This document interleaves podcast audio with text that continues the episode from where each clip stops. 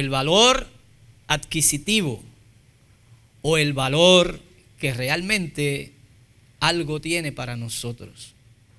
No todo lo que tiene valor para una persona tiene valor para los demás.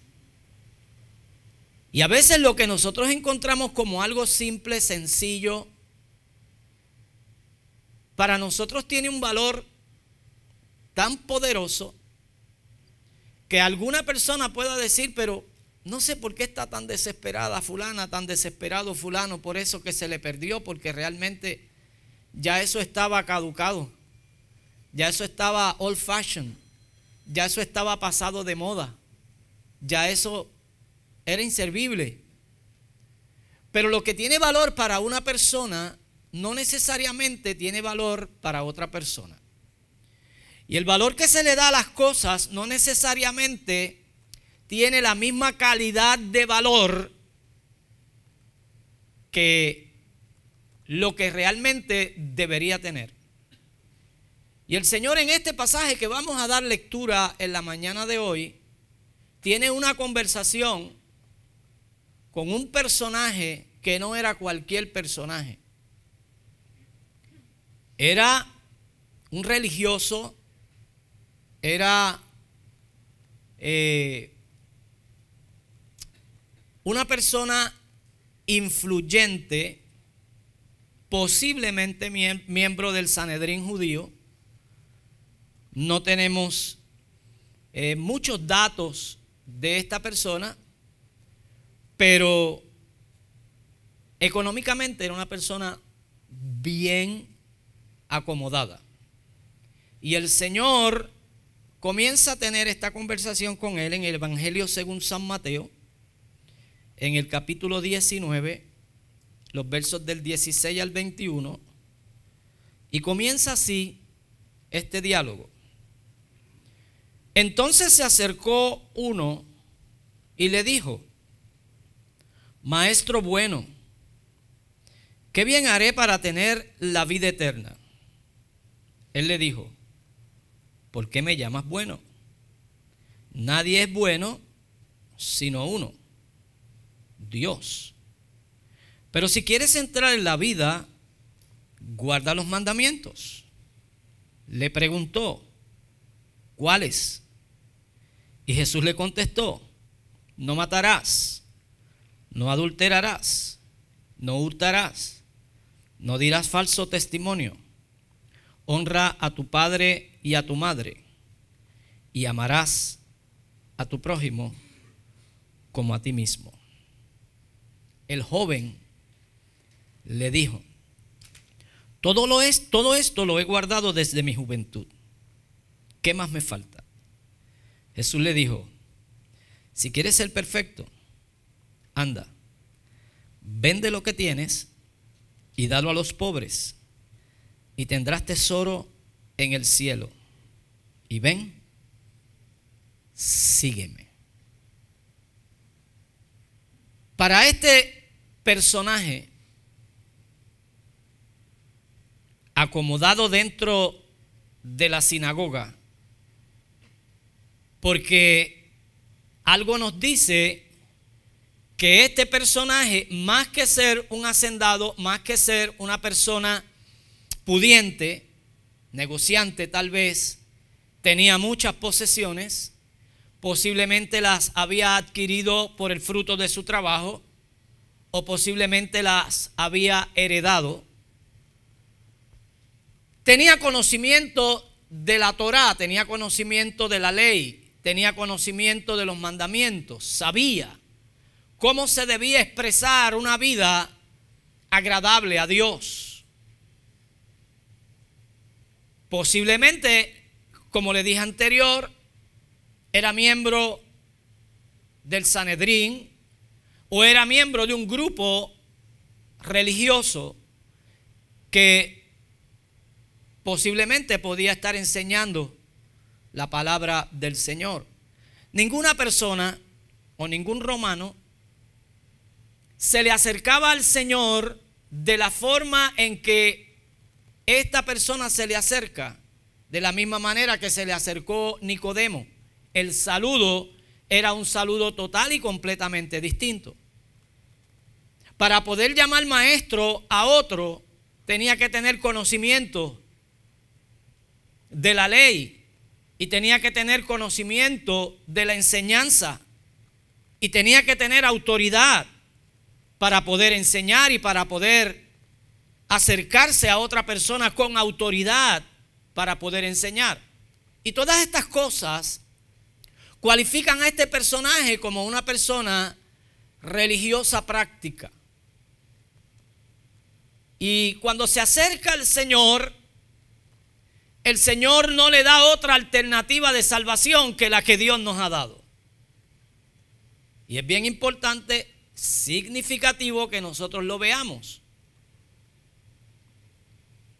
Lo primero que el Señor hace es que lo lleva a que compare. Cuando Él le dice, bueno, el Señor le dice, ¿por qué me llamas bueno si el único bueno que hay es Dios?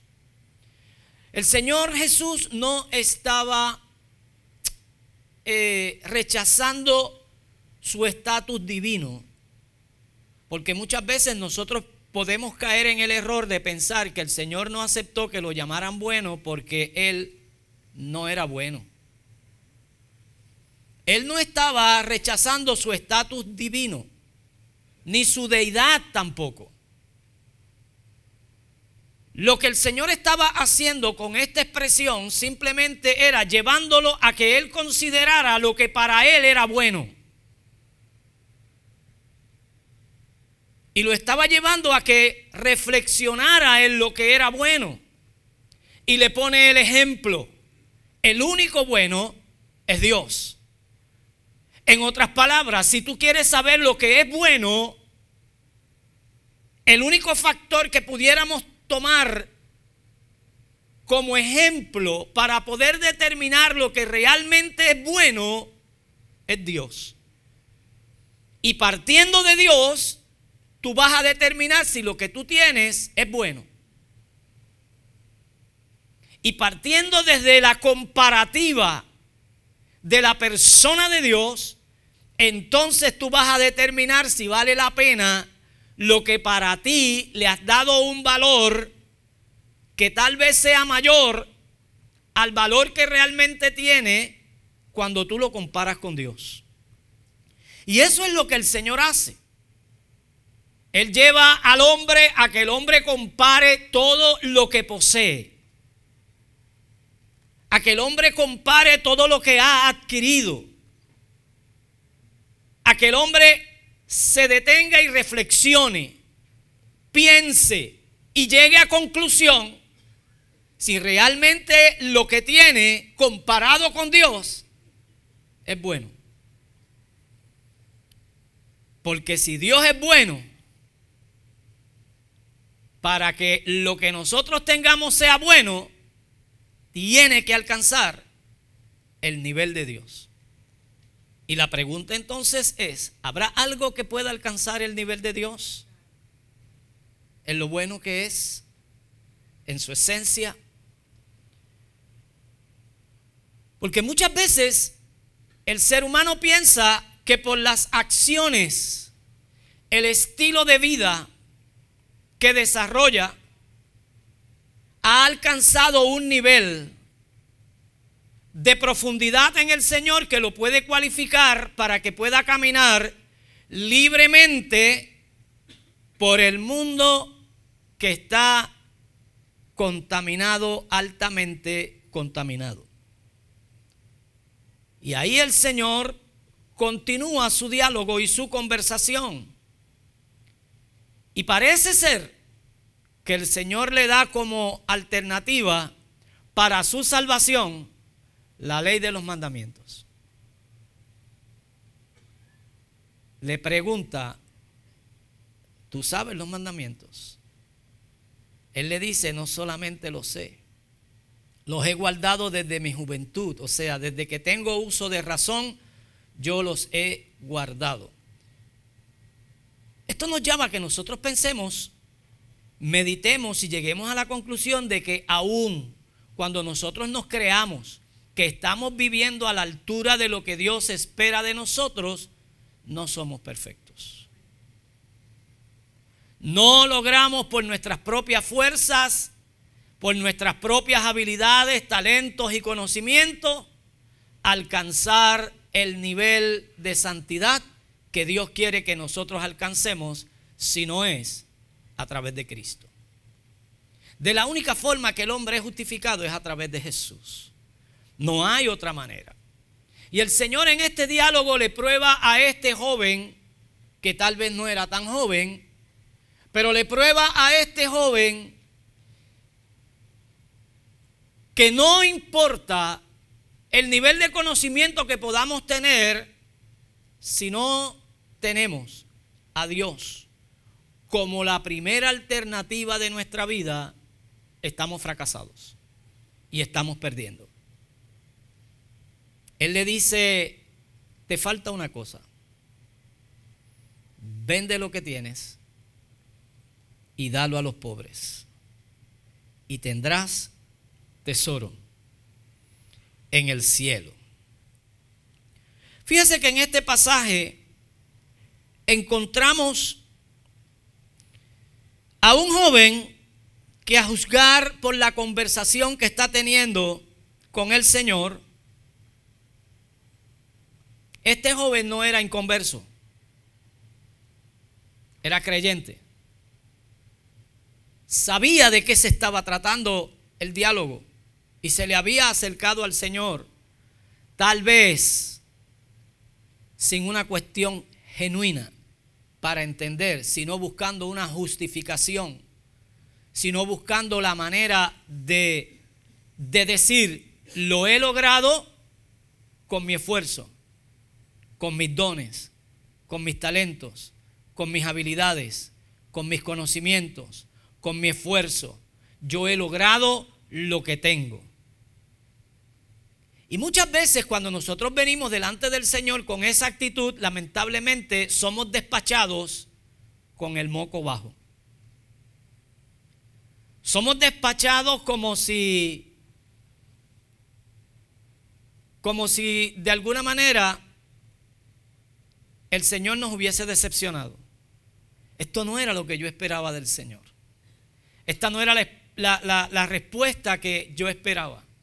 Y a veces llegamos nosotros a un lugar como este, esperando que la palabra nos diga a nosotros lo que queremos oír, para entonces nosotros establecer la agenda que ya tenemos cuadrada. Y para nosotros seguir caminando hacia la dirección que ya hemos señalado. Y cuando la palabra viene inspirada de parte del Señor, donde la persona está ubicada tal vez en el rincón más oscuro o separado del auditorio, la palabra le llega, el Señor le dice todas las cosas que necesitaba escuchar, que no se parece nada a lo que él esperaba escuchar, y la persona puede salir decepcionada de este lugar. Y puede salir entonces buscando la forma de reflexionar. Esto le pasó a Namán el Ciro cuando llegó al profeta Eliseo. He aquí que cuando este hombre sepa que yo estoy ahí, el gran general Namán, él saldrá a recibirme. Levantará sus manos al cielo y orará a su Dios. Pondrá sus manos sobre mi cuerpo en putefracción, lleno de llagas, comido por la lepra, y clamará y hará una oración extraordinaria para que mi cuerpo sea sanado. Salió decepcionado, porque Dios conoce las intenciones del corazón. Diferente a como el publicano que oraba en el templo el Señor pone un ejemplo y dice, habían dos hombres en el templo que oraban, uno era publicano, el otro era un fariseo. Y el fariseo oraba y decía, te doy gracias por lo que me has dado. Gracias porque no me has hecho mujer, no me has hecho niño. Gracias porque, eh, parafraseando esta oración, para que usted vaya entendiendo la posición que este hombre estaba eh, eh, ubicándose o colocándose en medio de la oración. Y finalmente dice, te doy gracias porque no soy como ese publicano. Y Jesús dice que la oración del publicano era una sola, repetitiva. Ten piedad de mí, que soy pecador.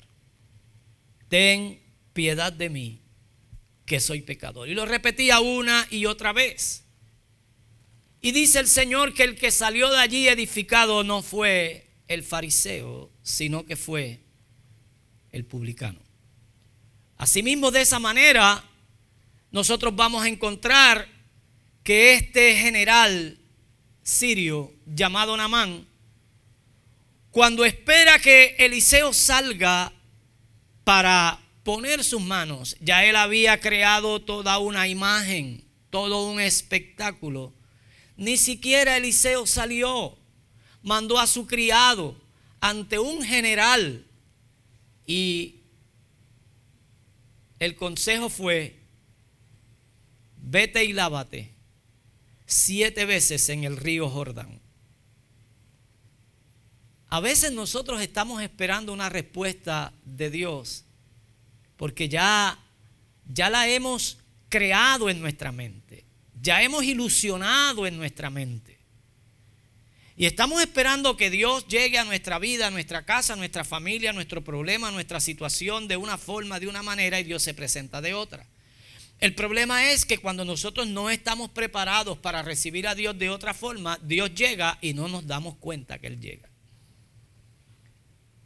Dios quiere intervenir y no nos damos cuenta que Él quiere intervenir porque lo estamos esperando de una forma que ya concebimos en nuestra mente, la manera y la forma en que nosotros queríamos que Él llegara.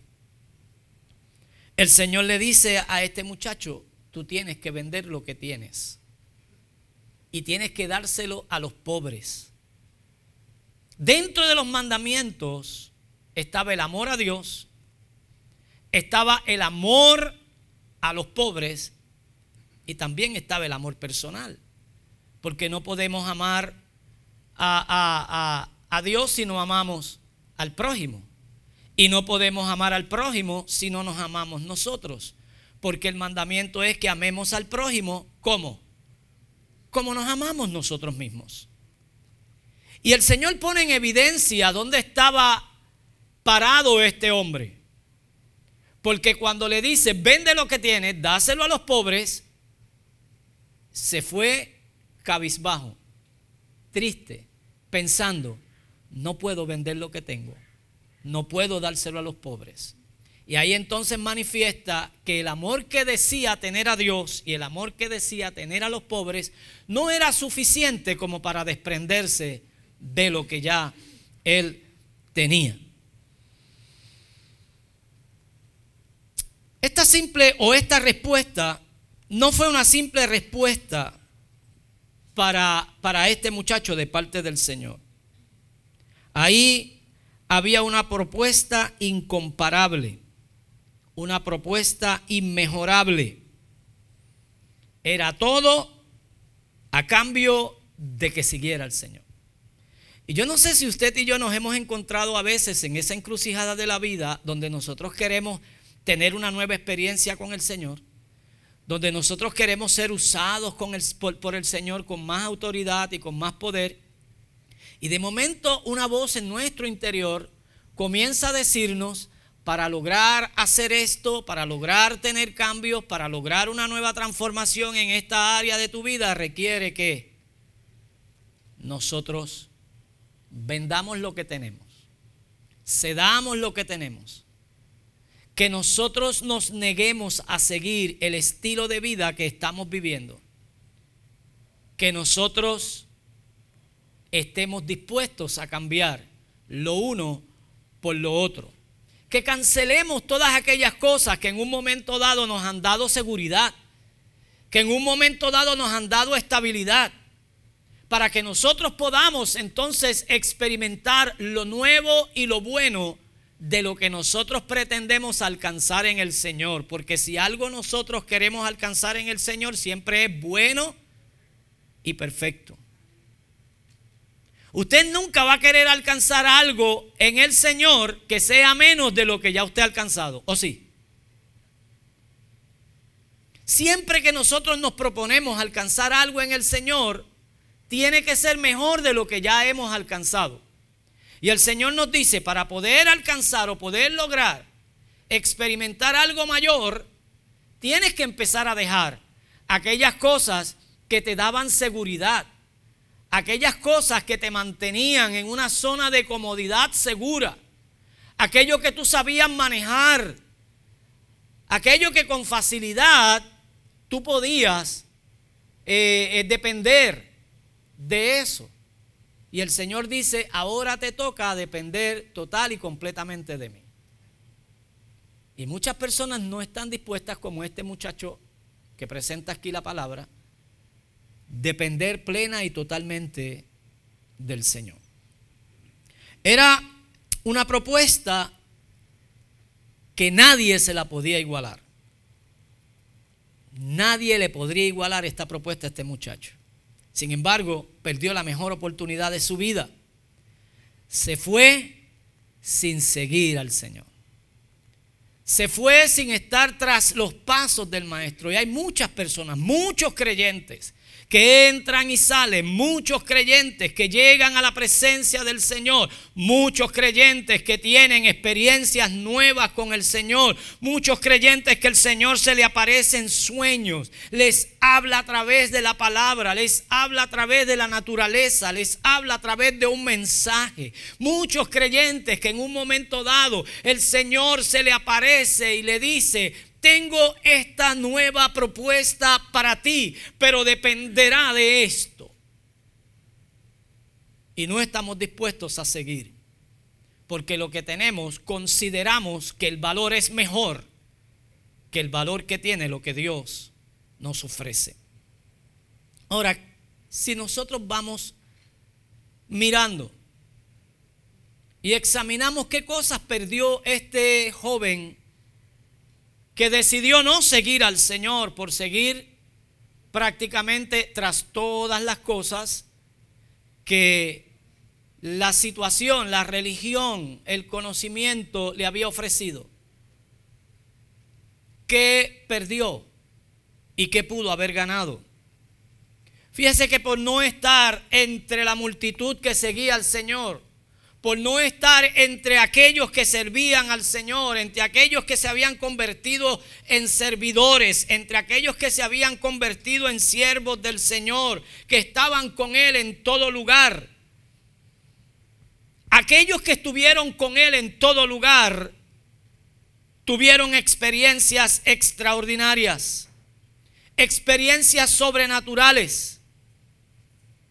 Estuvieron ahí cuando vieron la hija de Jairo muerta y el Señor llegar hasta la casa y sanar, devolverle la vida a la hija de Jairo. Cosas que ese muchacho no vio. Ellos estuvieron ahí cuando la mujer que padecía del flujo de sangre en medio de la multitud llegó escurridizamente hasta llegar a tocar el manto, el borde del vestido del Señor y fue sanada de aquel azote. Y el flujo de sangre de aquella mujer se detuvo. Escucharon, escucharon al Señor decir, de mí salió poder, de mí salió virtud y alguien fue sanada. O sea, tuvieron la experiencia de que no solamente el Señor ponía las manos sobre los enfermos y necesitados para que recibieran el favor y la bendición y la sanidad, sino que alguien los tocaba y de él emanaba virtud. Alguien lo tocaba y de él salía el poder sanador. Tuvieron una experiencia sobrenatural que si la comparamos con la experiencia de aquel joven rico, nosotros pudiésemos llegar a la conclusión que aquel no ganó, sino que perdió la mejor oportunidad de su vida. Y Dios nos llama día a día, cada semana, cada mes, cada año, nos llama a que nosotros aprovechemos cada oportunidad que Él nos ofrece. Y está en nosotros el tomar la decisión de seguir cambiando, negociando, de seguir poniendo en escala de prioridades, de seguir nosotros tomando el control de, de ponerle valor a las cosas que llegan a nuestra vida y nosotros tomar decisión de que lo que llega hoy tiene más valor de lo que el Señor me va a ofrecer. Y a veces osamos por llegar a la conclusión de que el Señor tiene más bendiciones y en algún momento dado me va a volver a bendecir. Cuando nosotros pensamos de esa manera estamos perdiendo. Cuando nosotros llegamos a la conclusión de que Hoy era un día de yo poder estar en la presencia del Señor, pero yo pude cambiarlo. Yo pude decidir no estar ahí. Porque en otra ocasión puedo estar ahí. Esto no se va a dar siempre. La iglesia siempre va a estar ahí. Esto no va a suceder nuevamente. El pastor yo lo voy a ver el domingo que viene y lo voy a estar escuchando. Y llegamos a esas conclusiones. Y el Señor nos dice, verdaderamente el valor que le estamos dando a las cosas tienen ese valor significativo. Tienen ese valor para que nosotros estemos llegando a la conclusión o llegando a, a la decisión de estar cambiando lo santo y lo divino por aquellas cosas que son triviales y son pasajeras tenemos nosotros que detenernos y tenemos nosotros que ver qué estamos perdiendo. Hay milagros que sucedieron que no los volvieron a ver. Solamente estuvieron ellos, tuvieron ellos el conocimiento de que eso sucedió de esa manera. ¿Por qué? Por el testimonio. Porque luego vieron ya no a los leprosos, sino vieron a hombres que limpiados gente sanada. Pudieron entrar a la ciudad de Naín y escuchar. Llevábamos por aquí el féretro del niño, de aquella pobre mujer que había quedado viuda y ahora el único sustento que podría tener de esperanza se le había muerto, era su hijo. Pero el Señor venía con la turba que estaba detrás de él y detuvo eh, eh, el, cortejo fúnebre y tomó a aquel niño y le devolvió la vida. Pudieron haberlo oído. El joven rico pudo haberlo escuchado, pero no estuvo ahí. No estuvo ahí. Es como muchas veces nosotros decimos, y enfatizamos, no es lo mismo que usted vea un culto de adoración a través de la internet o a través de, un, de, una eh, grabación de video, a que usted esté ahí plenamente. Y a veces nosotros estamos cambiando la asistencia al templo para quedarnos en la casa, para quedarnos en el hogar. Y nosotros tenemos que hacer la pregunta, ¿qué gano si yo lo dejo todo? Porque el enemigo está tratando, queriendo y buscando que usted y yo perdamos los momentos de Dios. Perdamos esa experiencia que solamente se da una sola vez. La atmósfera que se, que se, que se desarrolla, la experiencia que se siente en vivo y a todo color nunca será igual a la experiencia que usted va a tener cuando luego usted vea todo tras una grabación. Y esto es sumamente significativo. Aquellos que le siguieron lo vieron morir. Aquellos que le siguieron vieron cómo eh, eh, eh, se desangró, derramó toda su sangre, todas sus fuerzas se fueron eh, eh, eh, yendo poco a poco hasta el grado que languideció, hasta el grado que ya no tenía fuerza alguna. Aquellos que le siguieron, aunque de lejos estuvieron allí frente a aquella cruz y le escucharon pronunciar siete declaraciones poderosas. Y en la última declaración, consumado es, ya todo está terminado. Y expirar, ellos estuvieron ahí y sintieron la tierra moverse. Y, sintieron las tinieblas llegar hasta aquel lugar. Y sintieron el, el, el momentum en el cual el Señor había ganado la victoria. Estuvieron ahí. El joven rico tal vez lo escuchó. El joven rico tal vez preguntó, ¿y qué está pasando? Y alguien tal vez le dijo, no sé, pero hoy estaban crucificando al nazareno que decían. Tal vez este fue uno de los que dijo luego, no necesariamente es, pero fue uno de los que le dijo, crucifíquenle, que su sangre sea sobre nosotros y sobre nuestros hijos. Porque a final de cuentas quienes crucificaron al Señor fueron aquellos religiosos que conocían la ley, que defendían a Moisés y que defendían los profetas. Ahora, usted y yo tenemos que preguntarnos cuando el Señor nos llama a que nosotros eh, eh, pongamos cosas, sacrifiquemos cosas, que nos preguntemos si vale la pena que nosotros sigamos montados en ese caballo o que cambiemos de caballo.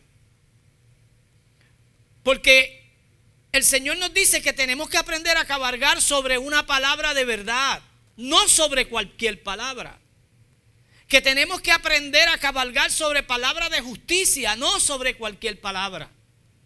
Porque la palabra de verdad y de justicia es la que nos enseña las cosas que son divinas. La palabra de verdad y de justicia es la que aclara nuestra mente. Es la que nos ayuda a identificar aquellas cosas que vienen disfrazadas para que nosotros perdamos nuestro tiempo y nos desenfoquemos en las cosas que son efímeras y pasajeras en aquellas cosas que nos van a hacer perder el momentum de Dios. Y estoy con usted cuando usted me dice eso no tiene que ver nada con la salvación. No estamos hablando aquí de salvación. Estamos hablando aquí de otra cosa. Porque usted sabe lo que es perder los momentum de Dios. Un hijo de Dios que sabe que tiene el conocimiento, que sabe que tiene o que debe de estar ahí donde la palabra nos dice que debemos de estar congregados, donde la palabra nos dice que nosotros tenemos y debemos de darle a Dios el primer lugar en nuestra vida, donde la palabra nos dice a nosotros que nada debe ser negociable de lo que es santo, de lo que es divino. Que nosotros estemos perdiendo ese momentum, que nosotros estemos perdiendo esa atmósfera santa, esa atmósfera divina. El culto de hoy puede estar maravilloso, extraordinario. Eh, eh, eh, se pueden caer los acústicos encima nuestro por la presencia de Dios, la, la vibración de lo que haya en este lugar. Y el de la semana que viene puede estar igual. Pero la experiencia que usted recibió esa semana no será igual a la otra, porque la necesidad que usted tenía esa semana fue cubierta y ya la otra semana no necesariamente usted necesita que su necesidad sea cubierta porque tal vez no haya una necesidad. O sea, usted y yo tenemos que detenernos a analizar cómo el enemigo quiere que nosotros estemos negociando y Dios a través de la palabra sencilla y clara nos lleva a que nosotros entendamos que negociando con Dios siempre vamos a ganar. Esa expresión del pastor Satirio dos Santos, brasileño radicado en Colombia, es una verdad. Con Dios nunca se pierde. Con Dios siempre se gana. Y cuando usted y yo ponemos esa expresión, esa determinación, y queremos hacer la voluntad de Dios, aun cuando nosotros pensemos que estamos perdiendo, vamos ganando. Yo no sé cuántos han tenido la experiencia de darse cuenta que después de haberlo perdido todo, han recibido mucho más de lo que habían perdido. Y tenemos que llegar a la conclusión de que hemos ganado. Porque con Dios siempre, siempre ganamos. Ninguna de estas experiencias que estos eh, seguidores del Señor tuvieron podía pagarse con el dinero del mundo. Ninguna de ellas. No había otra forma ni otra manera para usted poder estar ahí y usted poder decir, qué bueno que yo renuncié a todo aquello y estaba aquí. Yo no sé cuántos han estado en esa experiencia. Qué bueno que no me quede en casa. Qué bueno tomé la decisión de estar acá. Yo que no quería venir. ¿Ah? No sé cuántos han tenido esa experiencia en algún momento dado de su vida. Porque son experiencias que nosotros vamos a tener que de ninguna forma nosotros vamos a pagarla. A todos los que siguen al Señor, el Señor siempre le dirá, ven y sígueme. Y usted y yo tenemos que entender que cuando Él nos dice, ven y sígueme, Él no está enajenándose de la realidad que usted y yo estamos experimentando. Él no se está eh, eh, enajenando de la realidad que usted y yo estamos viviendo. Él no le dice, sígueme aquel que todo le va bien. Él le dice, sígueme al que le va bien. Y le dice, sígueme al que no le va tan bien. Le dice, sígueme aquel que tiene la habilidad de poder manejar las situaciones porque el Espíritu Santo es su guía. Pero le dice, sígueme también aquel que no tiene esa habilidad de poder manejar los problemas y las situaciones porque todavía no ha tenido un encuentro, todavía no ha tenido eh, eh, un conocimiento más profundo acerca de cómo el Espíritu de Dios obra en nuestra vida. Y en medio de eso Él está con nosotros sin enajenarse del dolor y el sufrimiento que nosotros atravesamos, que nosotros pasamos. Y en medio de ese dolor y en medio de ese sufrimiento, Él nos dice que le sigamos. Está de nosotros el que nosotros podamos hacer buenas comparativas de lo que es bueno. Lo que muchas veces nosotros pensamos, esto me está causando dolor, me está causando sufrimiento. Tenemos que preguntar, ¿qué bueno tiene, qué, bueno tiene esto para mí? ¿Qué bueno trae esto para nosotros? ¿Qué bueno trae esto para la familia? Y cuando nosotros nos preguntamos lo bueno que esto puede traer para la familia, Dios nos responde. Dios nos da respuesta. Porque estamos ávidos a que el Señor sea el que nos responda. Estamos ahí en esa posición, estamos ahí permitiéndole al Señor que Él siga bregando con nosotros. No nos estamos resistiendo al, cambio, no nos estamos eh, resistiendo a lo nuevo que va a suceder.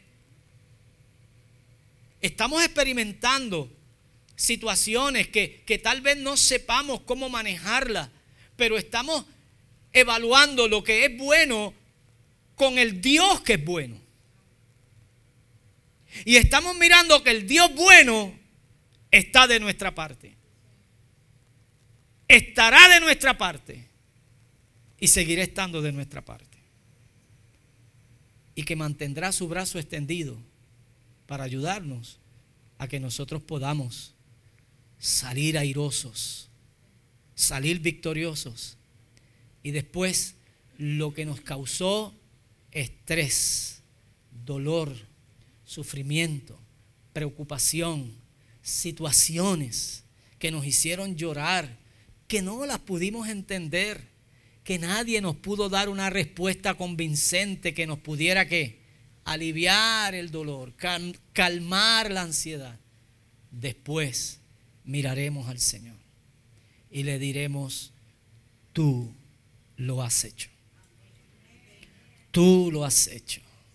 Yo no lo podía entender. No había manera, pero tú lo has hecho. Y ahí volveremos nuevamente a entender que mejor es entregarle al Señor todo lo que el Señor nos pide para nosotros seguir caminando tras sus pisadas, para nosotros seguir haciendo su voluntad. Por tanto, usted y yo no debemos permitir que las cosas que son sagradas se conviertan en algo común para nosotros.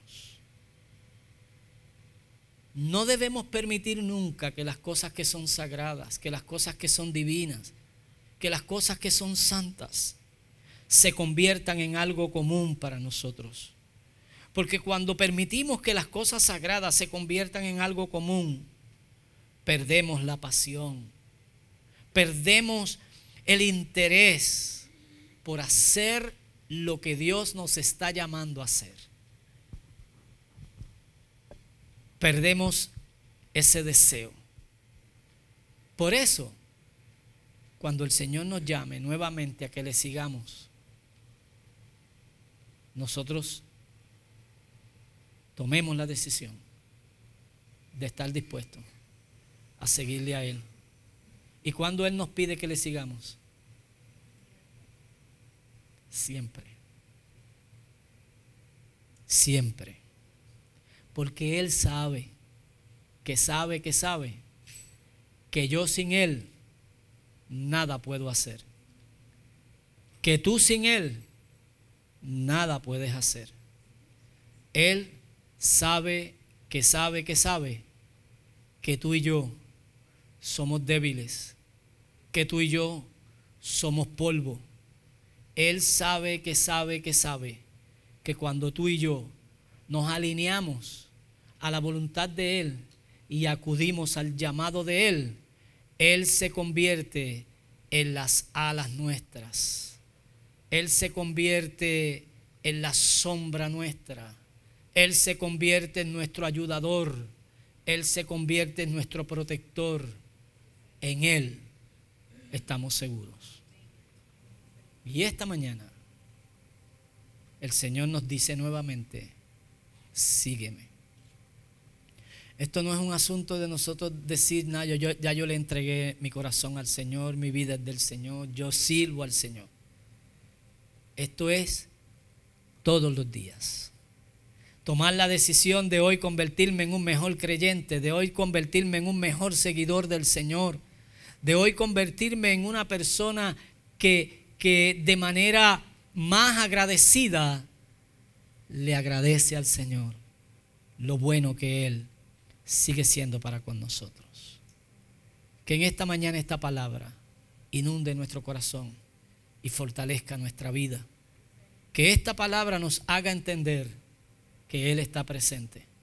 Está de pie como poderoso gigante en medio de cualquier situación que estemos experimentando, viviendo, con su brazo extendido para sostenernos en medio de la dificultad, del problema y de cualquier situación que no sepamos manejar.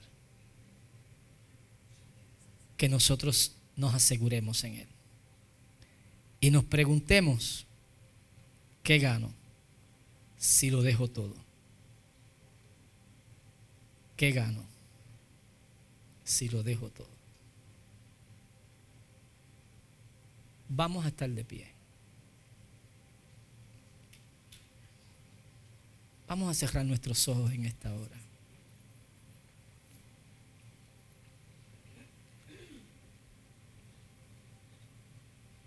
Y en esta hora vamos a preguntarle al Señor.